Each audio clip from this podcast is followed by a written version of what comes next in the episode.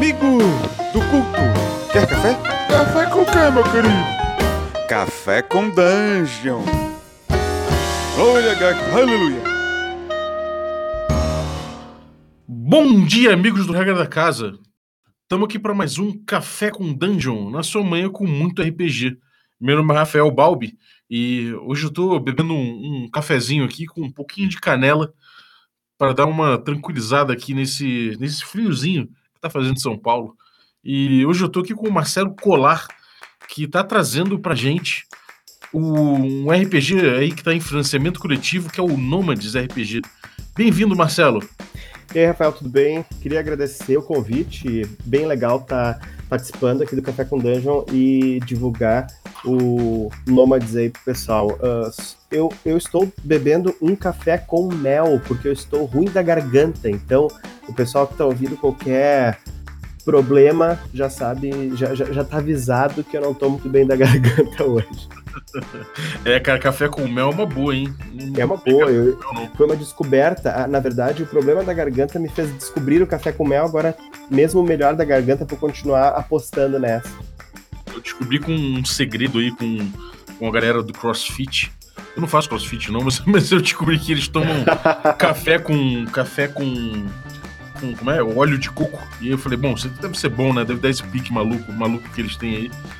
Aí, uhum. pô, tomei o café com óleo de coco, realmente, cara, me deu vontade de subir em árvore, empurrar pneu, sacudir corda, realmente. é, cara, é, primeira coisa, o Nomad está bonito pra caramba, cara. No financiamento aqui você tem um trailer curta, tem, pô, tem imagens aqui de um livro muito bem diagramado. Qual a formação, cara? O que, que você fez para Você é designer? Bom, eu, eu, eu sou jornalista de formação, trabalhei bastante tempo em redação, assim.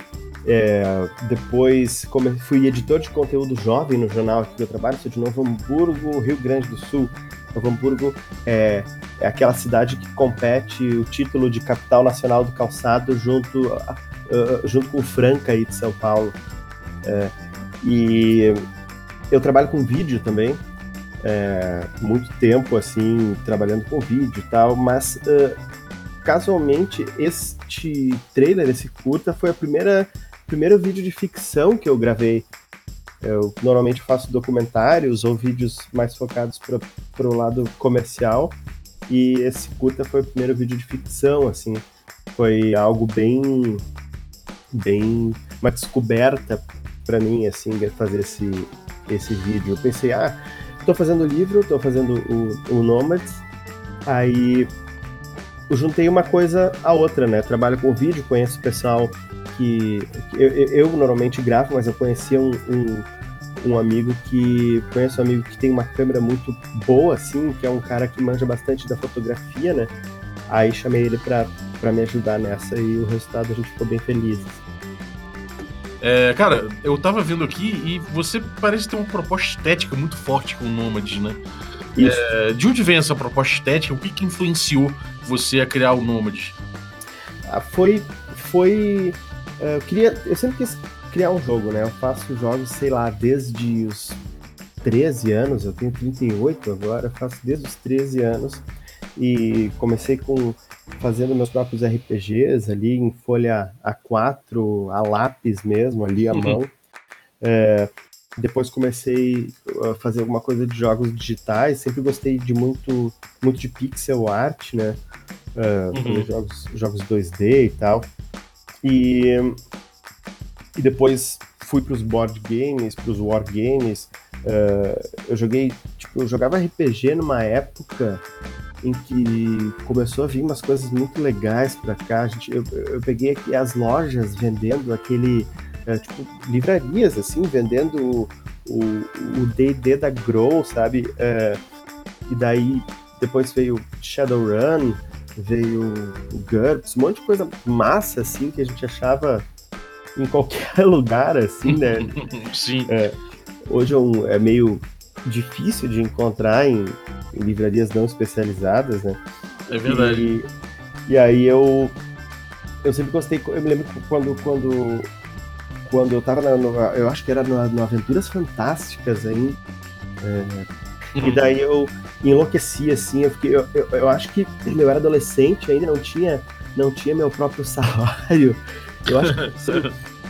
Sabe quando tu tem que. Uh, precisou em casa meses e meses de convencimento até que, que, eu, que eu conseguisse convencer os meus pais a me darem uma caixa do Warhammer. Aí a coisa só foi ladeira abaixo, no bom sentido, assim. Que. é, porque o, o, o, fazendo um fast forward, assim, hoje em dia é, eu participo de um clube de wargames aqui do, do sul Uh, apesar de não ser um membro muito ativo, assim, por causa dessas questões de, de, de escrever e tal, estou sempre no trabalho, o jornalista trabalha às vezes no final de semana e tal. Uhum. Mas eles gostam, eles, eles chamam o Warhammer de crack plástico. É, sim. Que é uma coisa viciante, assim. Então, eu gostei sempre de, dessa parte de, de board games, de wargames, e sempre quis fazer, fazer alguma coisa, lançar alguma coisa, né? Uhum. Mas eu sempre, eu sempre trabalhava numa, numa velocidade em que as minhas ideias vinham mais rápido do que eu conseguia terminar elas. Então eu estava fazendo um jogo e chegava, fazia, tipo, de jogo digital, por exemplo, fazia o básico dele ali, tava jogava, tava legal, já tinha, já enjoava, já tinha outra ideia, queria fazer outra coisa. Uhum. Então, uh, o jogo digital era esse o problema. O jogo de tabuleiro eu já eu fiz alguns protótipos assim, mas eu sempre esbarrava no preço para para fazer ele acontecer, né? Aqui a gente tem, além de ter limitações da questão de miniaturas, de, de, tipos de, de fornecedor para peças assim de tabuleiro, né? mais limitado, é, o jogo de tabuleiro acaba sendo caro, né? Para a gente produzir aqui. Então, uh, eu decidi fazer um livro e e que, que, seria algo que eu conseguiria produzir. Eu, eu estudo, eu faço pós-graduação em escrita, né? Então a gente tem diversas disciplinas assim falando sobre essas essas questões de produção gráfica, né? E, e o livro seria algo mais possível de produzir dentro das, das possibilidades. Então eu quis fazer um jogo um jogo em formato de livro. Eu cheguei a fazer uns protótipos uh, algumas uns playtests, algumas, algumas coisas assim, de um wargame no formato de livro. A pessoa faria a batalha do wargame como se fosse uma ficha de personagem, assim, de RPG, né? Sem as miniaturas e tal. Mas aí eu descobri, eu descobri, eu trazendo sempre essa minha, essa minha, esse meu histórico de, de RPG, eu descobri o RPG solo, que de início eu pensei assim, um RPG solo, coisa estranha, né? Mas aí eu, eu consegui umas regras de um, de um sistema e fui jogar e eu fiquei muito surpreendido com os resultados, assim. Aí eu pensei, meu Deus, parece, sei lá, para vai jogando o sistema, parece ter uma, uma entidade controlando a coisa toda, né? O, é. o, sistema que você pegou, qual foi? Foi o. Como é que é o nome do negócio? Mythic. Ah, assim que é, ele, ele emula um ele mestre. Ele emula né? um mestre, isso. Sim. Aí eu comecei a jogar assim, pensei, poxa, isso aqui funciona, né? Aí eu fiz um sisteminha simples, assim, e de RPG solo, só que na minha, na minha cabeça eu, eu queria algo que eu conseguisse. Tipo, os meus jogos de, de tabuleiro, wargames que eu tava fazendo, eu sempre esbarrava no problema do playtest, né? eu não tenho muitos amigos jogadores, a maioria é jogador de, de, de jogo digital, né? Uhum. Então, uh, eu sempre acabava esbarrando nessa questão de, de playtest, assim, eu tinha, eu precisava de alguma coisa que eu conseguisse estar sozinho. Aí o RPG Solo veio, fiz um sistema, testei. Uh, um amigo meu na época ele estava super, super uh, empolgado com, com, com RPG, estava jogando uns, uns, uns OSR, assim, e daí eu pensei, eu chamei ele aqui, cara, vamos testar isso em dupla pra ver como é que funciona, né? E a gente testou o meu sistema em dupla e foi muito legal, assim, aquela coisa da pessoa tá na mesa e daqui a pouco a pessoa levanta da mesa, surpreso com os resultados, assim. pensando, caralho, meu, parece que tem alguém controlando, sabe? E aí. E funcionou super bem, assim. Aí foi, essa foi a, a, a a gênese do, do, do Nômades, assim. Depois eu já comecei a, a, a elaborar o universo, é um, um universo, umas histórias que estão na minha cabeça há muito tempo, assim, já, já foram Uhum. jogos digitais, assim, esses personagens já tiveram uns, uns umas demonstrações de jogos digitais, já foi um, um disco de death metal, eu tinha uma banda de death metal, a gente gravou um disco conceitual em que a, a história do disco é mais ou menos a história do a campanha que vem no livro do Nomads agora. Hum, bem doido, cara. Isso, isso até um, pode ser um bônus, assim, eu vou colocar. É, isso é legal. É, eu não postei isso na página, ainda vou acabar postando lá para as pessoas darem uma, uma conferida lá no, na minha voz de death metal. É, tem que botar, cara, porque. Porque isso eu acho que é um pouco do, de vender o jogo para além do jogo, né? É o jogo como lifestyle um pouco. É, você conhece um pouco qual é o, o que- de onde ele nasceu, de onde ele veio esteticamente falando, né? E você vê que tem uma sopa aí. Você, você- citou muita coisa, você falou muita coisa interessante. Acho que não é à toa que você que o teu jogo ele propõe uma viagem por diversos universos, né? A proposta dele. Como é que é qual é a proposta do, do jogo? Qual, o que, que você traz com ele? A proposta é, é que os, os personagens, os jogadores interpretam personagens que são os nômades, eles podem viajar para diferentes universos. É, um- daí os, os jogadores decidem qual é a, qual a relevância que isso vai ter na aventura, na campanha que eles, que eles se propuserem a jogar. Os nômades eles viajam para diferentes universos de duas formas, através de espelhos que são como se fossem é, locais onde o véu que, que separa as realidades é mais, é mais estreito. Então eles uma realidade paralela que é muito parecida com a nossa, sim, mas é uma coisa diferente. O cara passa por uma realidade paralela, muda, sei lá, muda a cor do prédio na frente da casa dele, muda o nome de uma celebridade da novela, muda o nome da rua, muda pequenas pessoas mudam o clima. É, Então, é, são, essas são as, são as passagens através dos espelhos que passam para universos próximos. E tem as passagens para universos distantes, que são águas vivas, os portais que levam a outros universos. São quase Uhum. como os, os wormholes do espaço, os buracos de minhoca, só que na, na atmosfera aqui, que levam para universos distantes. Então são mundos totalmente diferentes, assim desde ah, tem um, um, um mundo que vai que não apareceu ainda, mas aqui é é um mundo que vai aparecer ainda em Nomads, que é um planeta devastado por uma guerra, um, é- é um deserto, assim, bastante influenciado pelo Duna, ah, que, que os personagens podem ir, assim. Então, Uhum.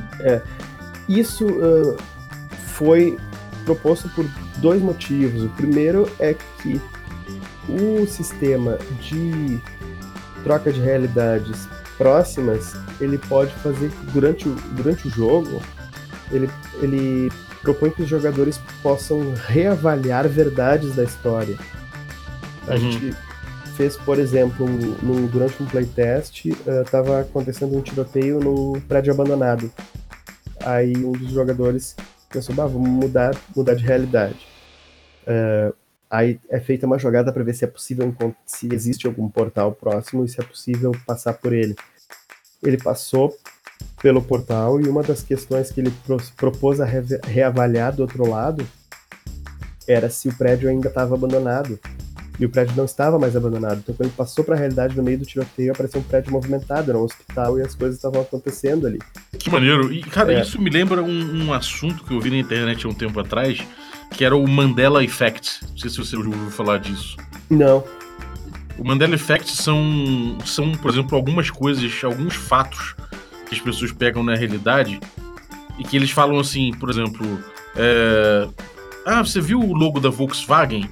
É, o logo da Volkswagen, sei lá, ele, ele, ele parece um, um grande W e um V ao mesmo tempo, né? E parece que se ligava. Aí alguém mostra assim, você sabia que o V e o W do Volkswagen não eram ligados no meio? E aí você fala, caraca, mas nunca percebi isso. Cara fala, é, parece que não, mas alguns fatos da realidade você toma como certo desde sempre, e de repente Aham. alguém te mostra que não é daquele jeito. E aí isso seria uma prova de que em alguma outra realidade aquilo ali seria verdade e, e, isso de repente mudou, porque a gente provavelmente mudou de realidade, ou tem alguém brincando Entendi. com as diferentes realidades do mundo. Então isso é uma coisa muito doida. Esse Mandela Effect está bem registrado e tem muito, tem muito, muito creepypasta a respeito dele, mas é, é bem isso, né? Pequenas diferenças sutis às vezes, ou um pouco mais complexas de realidade para realidade que você pode que você pode experimentar de repente. Agora, qual é o, qual o grau de mudança que você pode ter de realidade para realidade? Porque nas ilustrações do teu livro, você tem umas coisas bem psicodélicas assim, tipo, sei lá, uma água viva gigante. Isso é o, o grau de mudança fica muito muito a cargo dos jogadores, assim o, o, o, livro básico ele é essencialmente focado em aventuras mais urbanas, assim. Uh, as tabelas que, que, que vem nele, as, as, até os exemplos de jogo, é, sempre é focado nesse, nessa, nessa cidade. Ele descreve uma cidade hipotética, assim, uh, encorajando os jogadores a colocar elementos da sua própria cidade ali no meio, e com personagens, com regiões, com diversos elementos. E mas também diz que é possível ir para universos distantes, é, qualquer coisa que os jogadores imaginarem, basicamente. Assim. Então, como o sistema de regras ele é relativamente simples na, na criação de, de armas equipamentos, é, é muito simples uh, colocar qualquer realidade ali. Existe uma série de exemplos de armas, de equipamentos, desde espadas medievais a, a rifles, uh, armaduras, essas questões assim, uh, de outras, outras épocas em que é possível que os jogadores queiram, ah, por exemplo, a gente vai, uh, o objetivo da campanha é a gente encontrar um portal que vai para outro universo, porque nesse universo a gente está fugindo de uma criatura praticamente indestrutível. Então, os jogadores podem jogar vários. É, ele, ele tem, agora um parênteses, ele tem um, uma estrutura de, de série de TV em que, com episódios e temporadas em que uh, um episódio seria o equivalente a uma sessão de jogo e uma temporada seria uma campanha curta, média, assim. Uh, então os jogadores podem colocar o objetivo de uma temporada, uh, encontrar um portal para outro universo e eles pensam, ah, a gente tá afim de jogar num, num universo meio Mad Max, assim. Uh, então a gente vai foge desse universo, entra no portal durante boa parte da campanha procurando esse portal, entra no portal e vai para outro outro mundo onde tudo é meio Mad Max e as e as, as, as realidades ali, as, as verdades dos jogadores se ajustam de acordo. Tem uma uma ficha que é bem importante, que é a ficha de verdades e pistas, em que os jogadores vão anotando como como não existe um mestre para para ter toda essa essa essa verdade do universo uh, consigo, os jogadores precisam ir anotando as, as, essas afirmações numa ficha. Por exemplo, encontram um determinado tipo de criatura. Uh, os jogadores descobrem que essa criatura é vulnerável ao fogo. Eles anotam na ficha e todas as vezes que aparecer ela vai ser vulnerável ao fogo. Eles vão anotar o universo vai criando um, uma coesão maior. Eles vão construindo o universo à medida que o jogo vai progredindo. Então, é, é possível fazer isso com qualquer, qualquer tipo de cenário, assim.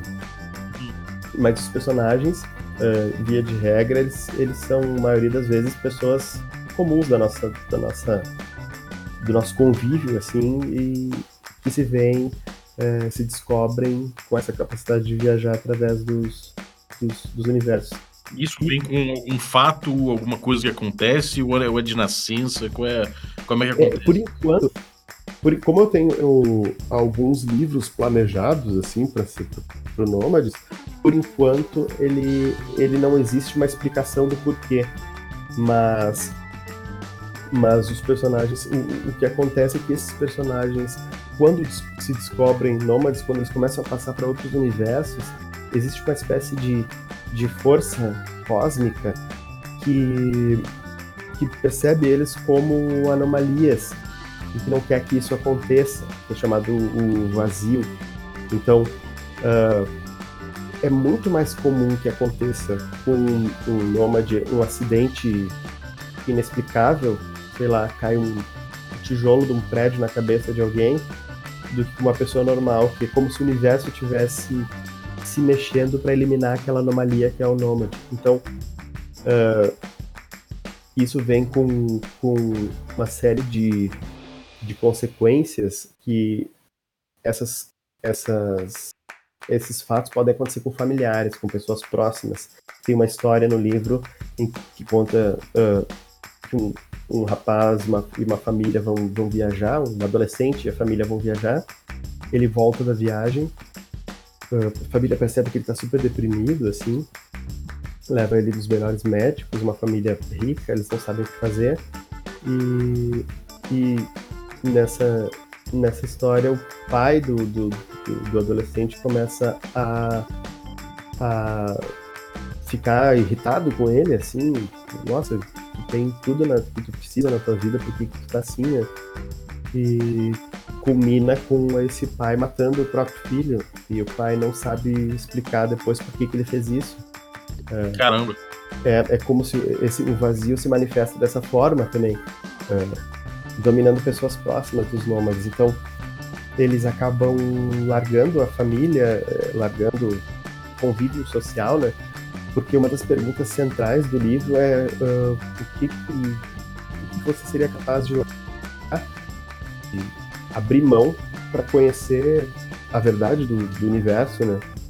Uhum. Então essa, é, essa é a questão. São personagens que, que largaram uh, a vida real, digamos, que eles têm em troca dessa, dessa que é quase uma, uma droga, um vício de, de correr atrás de outras realidades, outros universos, né? Uhum. E eles em si formam um grupo tranquilo. É, o, existe uh, um grupo uh, que é chamado a Guilda, que ele é um grupo que que encontra os nômades perdidos pelas realidades e, e tenta reunir eles e proteger eles do vazio. Mas durante o livro a gente acaba percebendo que é um grupo pouco numeroso e uma série de, de problemas, assim. Eu não ser muito spoiler, porque Nomads ele, ele, ele tem um formato quase de romance, assim, né? A, a, toda, toda o background, a história dele, a grande parte assim do background é contado através de um de, um, de contos, né, e de um romance assim, como os, com personagens, com história, não é, não tem aquela aquele aquele estilo mais de Atlas assim que a gente explica o mundo e conta vai ser mais pelo ponto de vista de personagens. Uh, então o, o, os, os jogadores que que lerem essa parte da, da apresentação e também jogarem a, a campanha que vem no livro, vão perceber que a guida tem uma série de problemas, assim, que talvez sejam, sejam agravados no decorrer das, das, da história. Uhum, muito maneiro. Você tem alguns personagens que são parte desse, desse plot, né? Que já são Isso. consagrados, assim. Quem são eles? O, o personagem. O, o personagem principal da, do, do Nomads é o Dukan, que ele, ele mesmo disse que esse não é o nome dele, mas é um nome que foi dado, que ele começa o livro com o diário dele. Ele conta que ele mora na carcaça de um comercial uh, por cerca de anos no deserto. E e daí ele, ele fala como ele se descobriu nômade, conta. Ele fala que ele vai escrever um diário para que para ajudar outros nômades que talvez possam topar com esse diário dele. E como foi a, a o momento que ele descobriu, como a guilda encontrou ele, é, como ele conheceu outros personagens. Ele, ele, ele comenta outros personagens que é a menina e o corvo que aparecem no curta-metragem, que são os personagens prontos da campanha que vem no livro. A, o curta-metragem é a cena inicial da campanha, a primeira cena, né?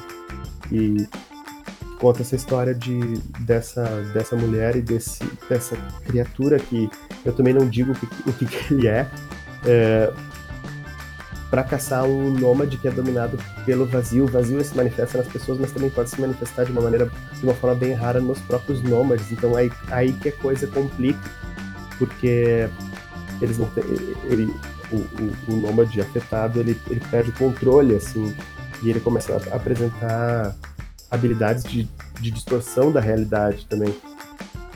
Que, é doideira. Algo, é, que é algo também que, que vai aparecer aí no decorrer das, dos suplementos, que são habilidades de, de, de a realidade que os homens conseguem uh, em estágios futuros é, talvez é, manipular a realidade de alguma forma, assim.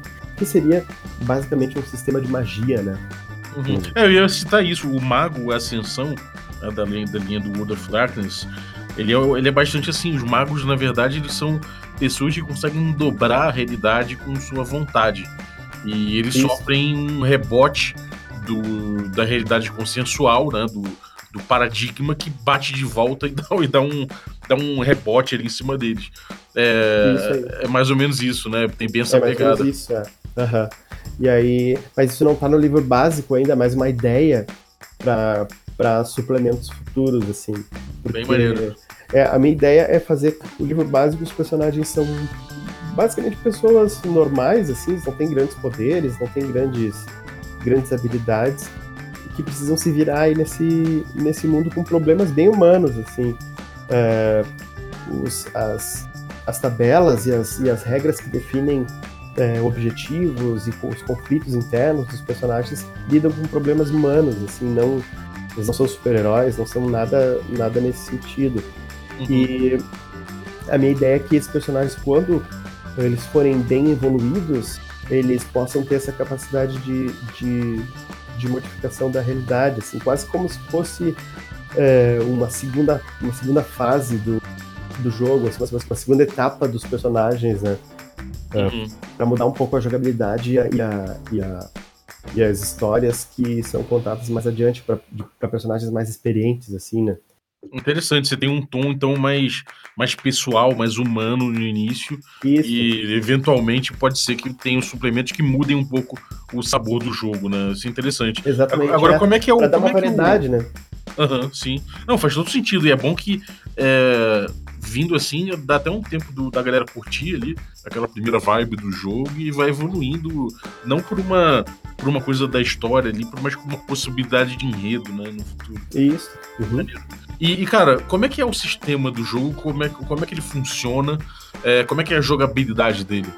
Bom, ele usa cartas de baralho normal, assim, ao de dados, né?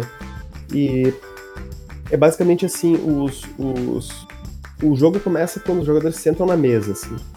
É, não precisa preparação, não precisa nada, só cada um com sua ficha ali é, e um baralho, e eles, os jogadores já começam a falar sobre seus personagens e criar seus personagens em conjunto. O processo de criação do personagem ele é feito é, em conjunto, né? Como o jogo pode ser jogado solo também, um jogador pode, pode criar mais de um personagem e, e, e acompanhar as histórias de, de, um, de um grupo, assim, sozinho mesmo. Mas quando uhum. é jogado em grupo, os jogadores já começam a criar seus personagens. A criação é muito simples. Uh, eu tava conversando com um amigo esse tempo e falei, nossa, eu acho que a, a influência que eu, que eu tive na, nesse sistema talvez seja a, a, a influência menos mencionada na história do RPG, assim, porque eu, eu me influenciei um pouco pelos, pelos RPGs live action da White Wolf. Uhum. Eu tinha uma época que que eu tinha o The Apocalypse, que era o live action do, do lobisomem, né? É, em que ele não tem números para os personagens, mas são características. Então, uh, no Nômades tem a descrição, o tipo e a especialidade do personagem. A descrição seria aquela característica uh, dominante da pessoa. Uh, o tipo seria tipo uma, uma, uma, profissão ou algo que defina ele, quase como uma classe mesmo e a especialidade é aquilo que ele sabe fazer melhor. Então, por exemplo, o personagem pode ser um, um sábio é, investigador que conhece as ruas, por exemplo. Então, hum. a partir daí a gente já tem uma, uma, uma noção que ele é sábio, ou seja, se tivesse algo como um atributo sabedoria, ele teria esse atributo uh, preponderante na ficha, teria mais alto ele é um investigador com tudo isso, tudo que isso. Uh, tudo, tudo, com tudo que vem junto, né? Então cabe aos jogadores conversarem sobre o que, que esse investigador sabe fazer, o que, que ele faz, o que, que como é que é o trabalho dele, e que conhece as ruas, ou seja, tem contatos e conhece as pessoas do submundo.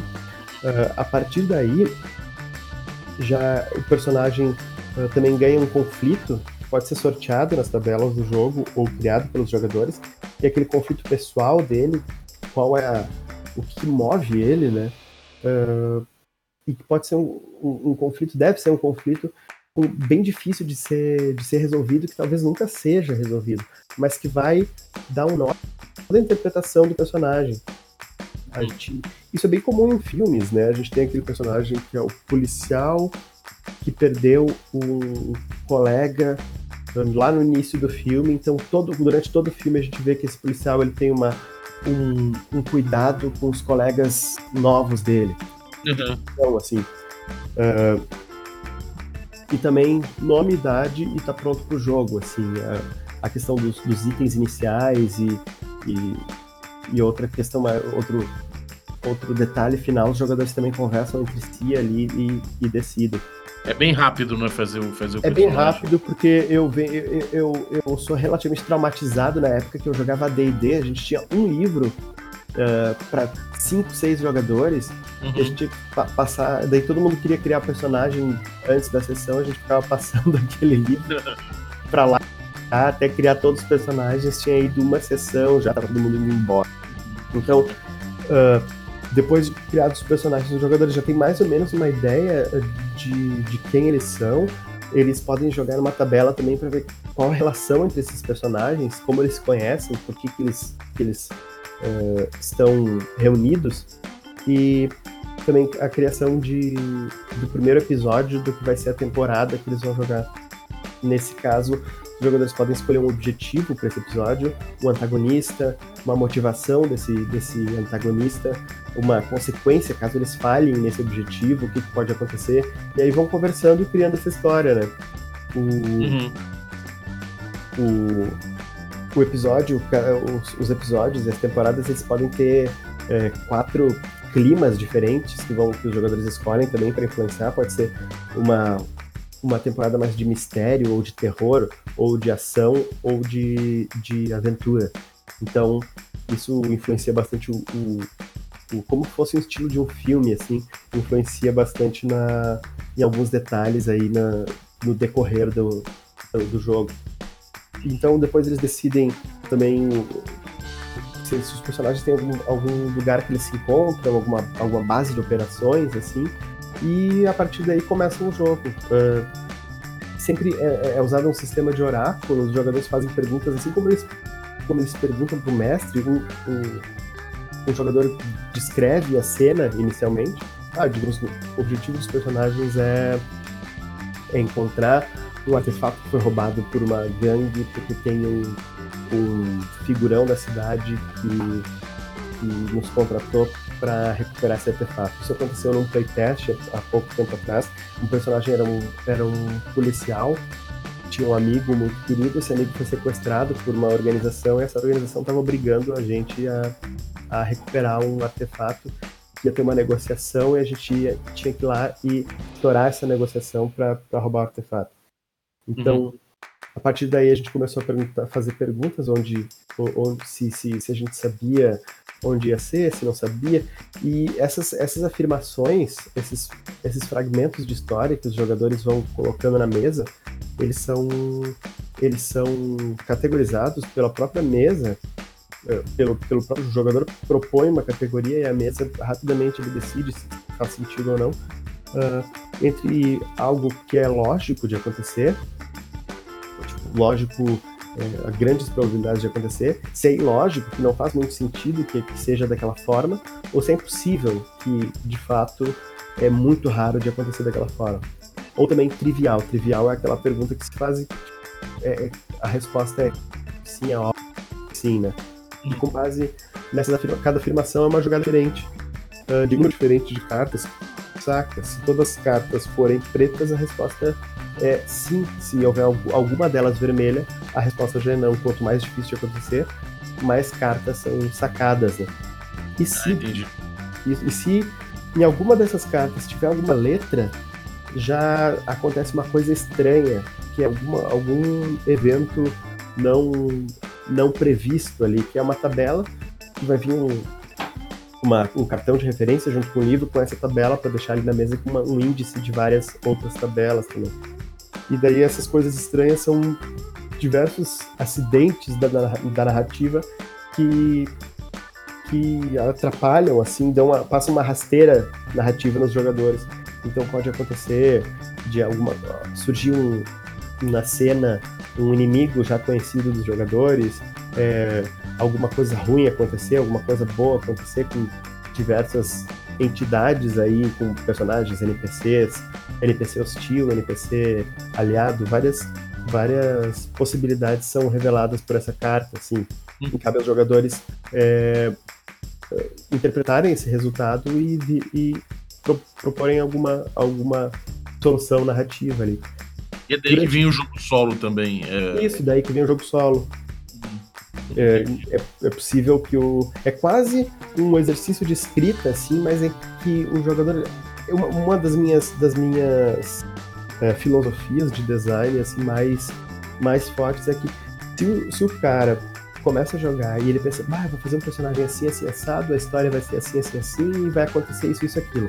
Se ele tem essa história na cabeça, ele não vai conseguir contar ela, porque o jogo vai te passar rasteiro o tempo todo e vai colocar o personagem em situações nada boas e vai ter que te virar pra, pra tirar ele dessas situações. Porque. Desculpa. Porque a minha ideia é que uh, se a pessoa tem uma história, ela, ela já tem a ideia, ela escreve a história. Então, se ela se ela se propõe a jogar o jogo, ele tem que estar preparado para acontecer diversas diversas é, coisas não, não previstas assim. Tem que ter alguma coisa emergente, né, cara? Senão não é RPG. Isso é. Não é roteiro, o, né? E tem uma regra que uma regra que eu fiz depois de alguns playtests assim que funciona muito bem, que é basicamente uh, a primeira coisa que for dita na mesa e que fizer sentido, se não for algo completamente absurdo, vale. Ou ah, seja, que maneiro. É, o, tipo, é uma, é uma regra que eu chamo de a especiaria deve fluir, influenciado pelo, pelo Duna. Uh, então, quando, quando alguma coisa for dita, assim, espontaneamente, tá valendo e os jogadores precisam lidar, lidar com aquilo. Uh, a gente estava nesse, nesse playtest do, dos personagens que tinham que, que estourar um, uma negociação do artefato, era num, num lugar uh, afastado da cidade, a gente chegou lá antes das, das facções que iam estar lá, que tinha informações privilegiadas, e ficamos esperando. Então chegou primeiro uma, uma das facções, gente, aconteceu um conflito ali, a gente pegou o artefato, e daí saiu uma carta que alguma coisa ruim acontecia com, com um dos personagens. No caso, meu personagem que estava com o artefato na mão. E daí eu falei, a primeira coisa que me veio na cabeça é o artefato explodiu. E de fato explodiu. Então meu personagem estou. Porque eu falei aquilo espontaneamente não parei para pensar muito. Meu personagem acabou sofrendo uma quantidade boa de dano ali. E o artefato que a gente precisava eh, recuperar para levar para resgatar esse, esse, esse aliado que estava sequestrado foi destruído. Então uh, as coisas se complicaram de uma maneira boa, assim. Complicações acabam sempre dando uma riqueza na narrativa, né? E para eu sou da filosofia de que a gente joga, né? Histórias antes, assim. Então, uhum. todas essas esses esses imprevistos que nos tiram da nossa. meio que tiram da nossa zona de conforto narrativa, assim, vão, vão fazendo a gente uh, até evoluir um pouco a nossa capacidade de, de, de, criar ali no momento, né? Sim. É, sem dúvida, cara. E. Bom, você. Como é que você faz essa distribuição quando tem mestre, né? Do, do poder de, do, do controle narrativo? Como é, que, como é que é distribuído isso? Quando é hora do, do mestre pautar o jogo? Quando é hora, quando é hora do, do, das tabelas pautarem o jogo? Quando é hora dos jogadores pautarem? É, ele não tem mestre, se não tem nem regras para aparecer um mestre ali. Uhum. Aí então o jogo segue essa, essa, essa estrutura quase de jogo de tabuleiro, assim. Uh, vai girando ao redor da mesa cada jogador vai contribuindo um pouquinho. Faz uma pergunta sobre a, a realidade ali, pergunta, ah, porta tá trancada, por exemplo, e faz alguma Tira a ação. carta. Isso, tira a carta pra ver se ela tá trancada ou não. Os jogadores definem, ah, a gente tá. A gente tá num restaurante a meio-dia, então nem precisa tirar a carta, tá É aberto. um, é um jogo autogerido, né? Isso. E, ou, por exemplo, a porta tá trancada, a gente tá num, numa. numa. numa cidade, num bairro residencial de noite. Tipo, muito certo trancado. Então, eh, com base nisso, ele, ah, a porta tá trancada, saca uma carta. Eu até saquei uma carta aqui na minha frente agora e diz que a porta de fato está trancada. Então, daí ele faz uma ação, ah, eu quero arrombar essa porta. Daí, como arrombar essa porta? Dar um chute na porta, tentar, tentar arrombar. Eu, ah, azar, eu vou dar um chute na porta, meu personagem é bem grosso mesmo vai dar um chute na porta. Então, ah, pensa, ah, é, é difícil que alguém consiga arrombar uma porta com um chute, mas o personagem tem um talento que é forte, então se torna um pouco menos difícil. Os talentos e os até aquela descrição inicial do personagem, o fato, ah, aquele que a gente deu exemplo dele ser um investigador, dele ter contatos, influenciam na, na classificação das ações que são feitas. Se fosse um personagem, um, sei lá, um personagem que não tivesse o talento forte, talvez seria ilógico que ele conseguisse abrir a porta com chute. Então seriam duas cartas. E ele ia ter que sacar as duas pretas. Como Hum. o personagem tem esse talento forte, ele tem a capacidade maior de conseguir arrombar a porta. Então saca uma carta só, que a probabilidade fica bem mais, mais certa, né, dele conseguir. Ah, então, ele arrombou a porta com chute, passa pro jogador seguinte. O jogador seguinte pode perguntar: ah, alguém tem alguém na casa, né? Alguém foi alertado com barulho? E daí saca uma carta para ver se sim ou não. E assim vai seguindo adiante.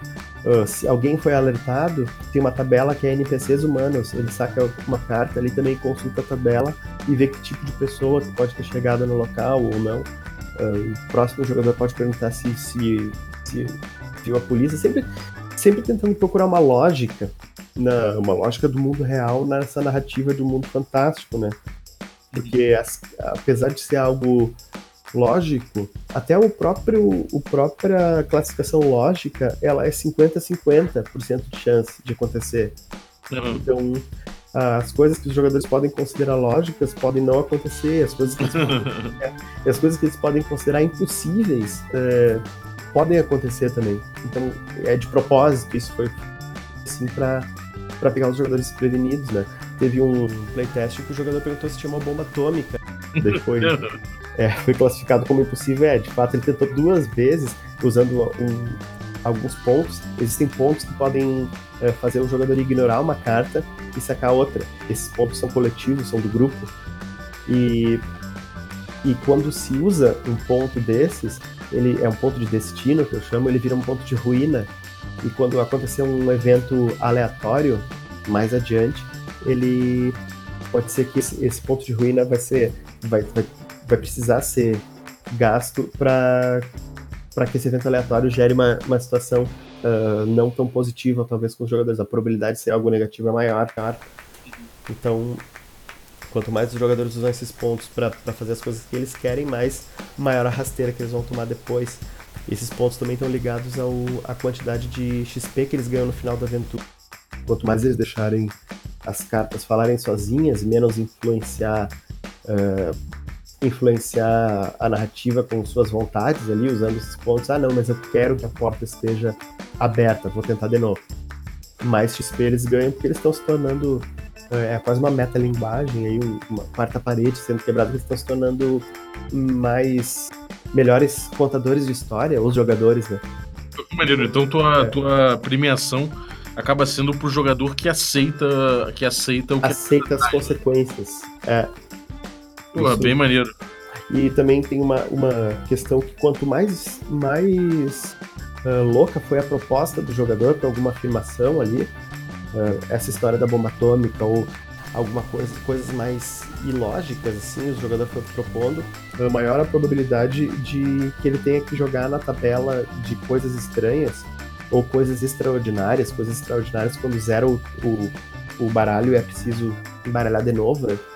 Então, Uhum. é, quanto mais criativos os jogadores forem, suas afirmações, mais criativos eles precisarão ser para lidar com, essas, com esses acidentes, com essas é, questões que vão surgir na, na narrativa. Né? A realidade bate de volta, né? Isso, o jogador quer que as coisas fiquem loucas, é, elas vão ficar loucas. Então, Muito bom, cara. é por, por isso que ah, o, o jogo, assim, apesar de- dele se passar ah, numa, numa realidade parecida com o nosso mundo, assim, eu deixo bem livre para que os jogadores proponham o que eles quiserem, assim, existe uma tabela que é só de, de criaturas bizarras, de pessoas com cabeças de coisas ou coisas com formatos de animais, assim, então ah, que, que podem surgir, assim, ah, durante o jogo. A gente tava num playtest, surgiu um personagem e alguém perguntou: esse personagem é humano? Aí ele não era. E aí surgiu uma criatura, ele era uma pessoa com uma cabeça de rato, coisa assim. Caralho. Que os, os nômades conseguem enxergar através desse, desse. conseguem enxergar essas pessoas pelo que elas são, mas as pessoas comuns não conseguem. Tem um personagem que. que ele é um personagem com uma cabeça de corvo, que ele aparece no curta até usando uma máscara, ele usa uma máscara que ele não. ele prefere não acreditar 100% nessa, nessa incredulidade das pessoas. É, que ele diz que estava caminhando na rua sem a máscara e as pessoas pediram para tirar foto com ele porque acharam que era cosplay, sabe? Então a gente a gente vê coisas todos os dias assim que se a gente ah, se eu visse uma pessoa com uma cabeça de corvo na rua, eu ia achar que era cosplay também. né? A gente tem uma, essa, essa camada de incredulidade, assim, de, de, de, de não acreditar nas coisas que, no, no caso do, do Nômade, serve para deixar essas, essas criaturas de outros, outros mundos. Tem uma, claro, tem uma, uma questão fantástica aí, as pessoas realmente não enxergam assim, mas eu usei essa, essa nossa, nossa incredulidade para para criar essa, essa questão narrativa aí do universo do jogo. Porra, muito bom, cara. E. Bom, como é que tá o, o financiamento? Como é, que, como é que é o esquema aí? Como é que, que tá rolando de, de meta extra? Que- Onde é que você tá chegando? Tá rolando o financiamento no Catarse agora, catarse.me barra nômades, e ah, eu coloquei uma meta flex, porque como eu fiquei muito tempo trabalhando nesse livro, é, é quase um, um- um sonho para mim lançar ele, né? Então, o que eu não consegui arrecadar, eu vou, eu vou bancar, o financiamento é só para que eu não me endivide tanto, né? E, e aí ah, sai em fevereiro. A ideia é o o financiamento termina em janeiro, o livro está praticamente pronto, assim, ele só foi agora para uma última revisão por, por- por uma pessoa profissional assim da, do ramo. Ah, e, e aí eu quero lançar em fevereiro, assim, logo que terminar o, o financiamento, já faço pedido para a gráfica e, e já assim que eu receber eu já envio. E na metas, eh, eu tenho duas, duas metas que eu coloquei, que é uma, uma delas ah, é um cenário de campanha, que é um, um, um mundo paralelo que vai aparecer ainda nas, nos suplementos de Nomas, mas eu já queria introduzir esse, esse planeta, a Brunei H, e que, que é um, um- seria daí um exemplo de um, de um cenário ah, futurista um genérico. Eu, eu todo- todas as, as armas específicas, veículos e coisas que teriam nesse cenário, eles estariam nesse, nesse suplemento. Como esse wargame já foi bem desenvolvido, eu faria esse, esse PDF, um mini suplemento, digamos, para que os jogadores que quisessem jogar já nesse, nesse universo terem essa possibilidade. E também tem um, um, um- a outra meta que seria um PDF só com armas e equipamentos, que do meu ponto de vista seria para uma mudança de um, de um universo é, medieval para futurista, para sci-fi, pra uma pós-apocalíptico. É, a questão, o que teria que adaptar das regras ali, como ele é um, ele é um jogo bem light em, em regras, assim, a maior parte das regras são dessa, de- dessa engine aí para fazer a história acontecer mesmo. História, regras, então combate, criação de personagens, as regras são mais light, assim, apesar de ter todo esse negócio de criação de personagem, evolução, tem o combate tático, com os inimigos se movimentando e tal. Uh, as armas e, e, equipamentos dariam esse, esse colorido a, a mais para quem quiser se aventurar em outras, em outras realidades. Nada que, que o livro básico já não tenha, assim, mas essa meta eu, eu, eu iria aprofundar mais essa, essa questão, porque a gente sabe como, como o jogo ele tem esse viés mais narrativo, ele é bem mais narrativista do que, do que gameista, assim. A gente sabe que tem jogadores que gostam da parte mais game, assim, gostam do, do, do aspecto Diablo dos, dos RPGs analógicos, de coletar itens e equipamentos e, e fazer toda essa, essa questão assim, de evolução de personagem. Então essa seria uma segunda meta, meta do financiamento. É, bem maneiro. E o financiamento também é uma questão, ele tem. Uh, o Nomads ele tem um, um, uma espécie de aventura solo que funciona como uma introdução às regras e ao universo chamado Alma Maldita, tá no Dungeonist agora lá, quem procurar entrar no Dungeon Alma Maldita ele encontra lá, que é de, uh, pague quanto quiser, né?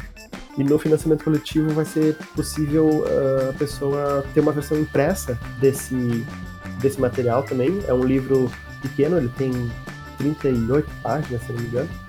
Mas ele também é legal que é uma história única assim, no universo de, de Nomads e, e tem essa aventura uh, esse jogo solo, as tabelas são bem mais focadas nesse universo e nessa história que está sendo proposta ali. E, e vai ser, eu acho, eu não sei se não vai ser a única, a única oportunidade que as pessoas vão ter de, de ter esse, esse material impresso. Fora em eventos, eu participei de um evento é, em São Paulo, levei algumas, cópias desse material também, o pessoal de lá. E, e tá no Catarse agora para quem tá também. Tenho um, terceira, uma terceira possibilidade que vem com o livro. O livro, todas as, em todas as os níveis de recompensa, ele vem com um cartão A5, que funciona uma, como uma referência das tabelas que são usadas durante o jogo, e com marca-páginas, dois marca-páginas. E a versão mais completa assim do pacote vem esse vem o livro, esse cartão, marca-páginas, esse, esse essa aventura inicial Alma, Alma Maldita e um caderninho estilo Moleskine para que os jogadores solo anotem ali as suas, as suas aventuras e suas histórias solo. Bem maneiro, bem maneiro. Cara, vale muito a pena vocês entrarem aí no, no Catarse, não só por conta do, do produto que vocês podem é, adquirir, né, participar do projeto, desculpa, não é, não, é não, não é uma venda, é um, é um projeto que vão participar, não só pelo projeto que é até muito legal, mas também porque tem ali as fotos do, da, do, dos spreads, de, algum, de, algum, de alguns spreads do livro, tem também o tem também alguns vídeos interessantes, tem o pessoal fazendo um, fazendo um tutorial, tem um curta que está muito bem feito, que a gente citou no início aqui do programa. Então, a página do Catarse, inclusive, está muito legal de dar uma olhada para ver se você engaja com a proposta do jogo. Eu achei muito legal, cara. Obrigado. Sempre legal falar do, desse, desse livro. Para mim é, é, um sonho, assim, sendo realizado, né? Eu vejo cara está indo, tá indo super bem, assim. Então, desde. Eu acho que eu tinha meus 13 anos, quando eu pensei na primeira possibilidade de, de criar um RPG, de lançar ele, e agora com 38 eu estou finalmente é, vendo essa possibilidade de se concretizar, assim. Então é bem legal, agradeço muito ao espaço para poder falar sobre ele. E quem se interessar, então, ali entra no catarse.me barra nômades. Eu vou deixar os links aí, é, todos, o, o, próprio Catarse reúne já várias, várias coisas citadas no episódio, mas eu vou deixar todos os links que o, é, todos, todos os links aqui que a gente pertinentes ao, ao jogo no descritivo do episódio. Então você entra lá que já vai ter tudo direitinho para você para você seguir e, e achar o Nômades aí com suas realidades paralelas. É, valeu, cara. Tem algum recado pra galera aí? Você tem aprontado mais alguma outra coisa além do, além do Nômades? Conta aí pra, pra, pra gente. Eu tô com o, o Nômades aí no, no financiamento, já, já tenho é, ideia para uma, uma expansão que já começou, um suplemento já começou a ser escrito. Uh, o nome dele, por enquanto, é Vísceras da Terra, que uh, se refere a, a, existe um personagem que no momento ele vai se abaixar, ele vai tocar o solo, vai dizer para o outro que o outro precisa sentir as vísceras da terra, é, se refere a essa capacidade de, de, de, os personagens de moldar a realidade, de suas vontades, os personagens mais experientes, né? E também vai trazer uh, algumas regras para quem gosta de um combate mais tático, aí já, já, já entra esse meu esse meu minha, minha predileção por predileção por, por wargames, né? É, uhum. Uso até opcional de miniaturas e coisa assim. E mais algumas outras algumas outras questões assim que eu tô estudando o que, que vai entrar nessa, nesse suplemento. É, a ideia eu já comecei a escrever ele. É, um, um conto inicial dele, inclusive, faz parte do meu trabalho de conclusão do curso de escrita criativa, né? Que vai estar na, na introdução desse, desse suplemento. E dependendo de como for o Catarse aí, tá indo bem. Se continuar assim, pretendo lançar ele, não sei quando, mas pretendo lançar ele. Porque o Nomads é um, é um universo que é basicamente uma, uma reunião de tudo que eu já criei em termos de jogos e, e, e, e jogos digitais, jogos de RPG, assim, num, num único universo. Então, tem bastante coisa na minha cabeça. Eu acho que eu tenho mais ideia na cabeça do que tempo de produzir, mas a, o futuro aí para quem apostar nessa ideia tá bem, tá bem promissor, assim, porque eu tô bem empolgado com, com todas as possibilidades que ele reserva. Maneiro, cara. Pô, então obrigado aí por trazer pra gente esse conteúdo. E, bom, você que ficou ouvindo a gente até agora, eu vou fazer também um jabazinho aqui da casa. É, a gente tá com o nosso projeto D&D Moleque, chegou ao último episódio, episódio 10. Então, você que viu aí, muito obrigado. E você que não viu ainda, tá tudo no YouTube. Nossos 10 episódios aí com esse tour por, por módulos clássicos do D&D antigo, né? Começando aí pelo Lost City, e, bom, chega lá, dá, uma, dá um confere. Se você curtir, dá uma, dá uma, dá uma força pra gente fazer a segunda temporada melhor ainda. Vai rolar, já é garantido que vai ter a segunda temporada do D&D Moleque. Mas nesse catarse que a gente tá fazendo também, é, é o catarse.me barra DND Moleque, você consegue apoiar a nossa segunda temporada. E aí a gente consegue uma câmera melhor, duas câmeras melhores, captação de som melhor. Você vai ver aquele projetinho ali com a mesma pegada, com, a, com o mesmo feeling, com a mesma com, com o mesmo RPG de várzea, só que mais mais classudo, com uma imagem melhor, uma tomada de som melhor. Então participa aí é, do nosso Catarse e financia a segunda temporada do D&D Moleque. Muito obrigado. Eu queria agradecer novamente a oportunidade de poder falar do Nomads e parabenizar também a iniciativa. Eu trabalhando com jornalismo, eu sei quão complicado é, as pessoas não têm muita noção quão complicado às vezes é de gerar conteúdo de qualidade assim. Eu queria dar os parabéns para vocês pelo, pelo por esse por esse trabalho. Eu queria agradecer o Marcos que mandou essa vinhetinha de hoje, iluminada, abençoada nas águas de Greyhawk. Muito obrigado, irmão. É, se você quiser também mandar sua voz para a vinhetinha do Café com Dungeon, é só usar aí o, WhatsApp e mandar para o número que eu coloquei embaixo na descrição do, do episódio. É, sabendo que se você mandar aí a sua, sua vinhetinha, né? Você já está consentindo nos direitos do uso da, das vozes envolvidas no áudio que você mandar. Então é isso. Muito obrigado e até a próxima. Até a próxima. Where the water's warm and the chemicals they flow out like poison. Where the girls have boys and the boys they've got their husbands. Meet Captain Jack. He can get you high tonight. There's Beth and Susie too. They'll share the room if the price is right.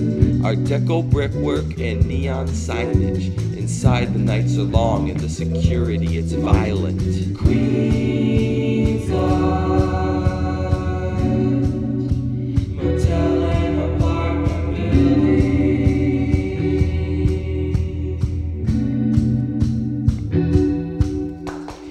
Queensland. make believe they sell powders made from strange trees. Your Adderall, it's the same thing. I walk through them all on pain pills. Laundromat district with the artists and the hipsters. There's a lovely girl that walks the street in a sequin miniskirt. So play nice and stay humble. Keep your business out the alley. Only drink dark beer from a bar called O'Shea's or O'Malley's. Guests arrive and it's usually minus their luggage. Whispers out front broken up by the plants near the guardrail. Queen's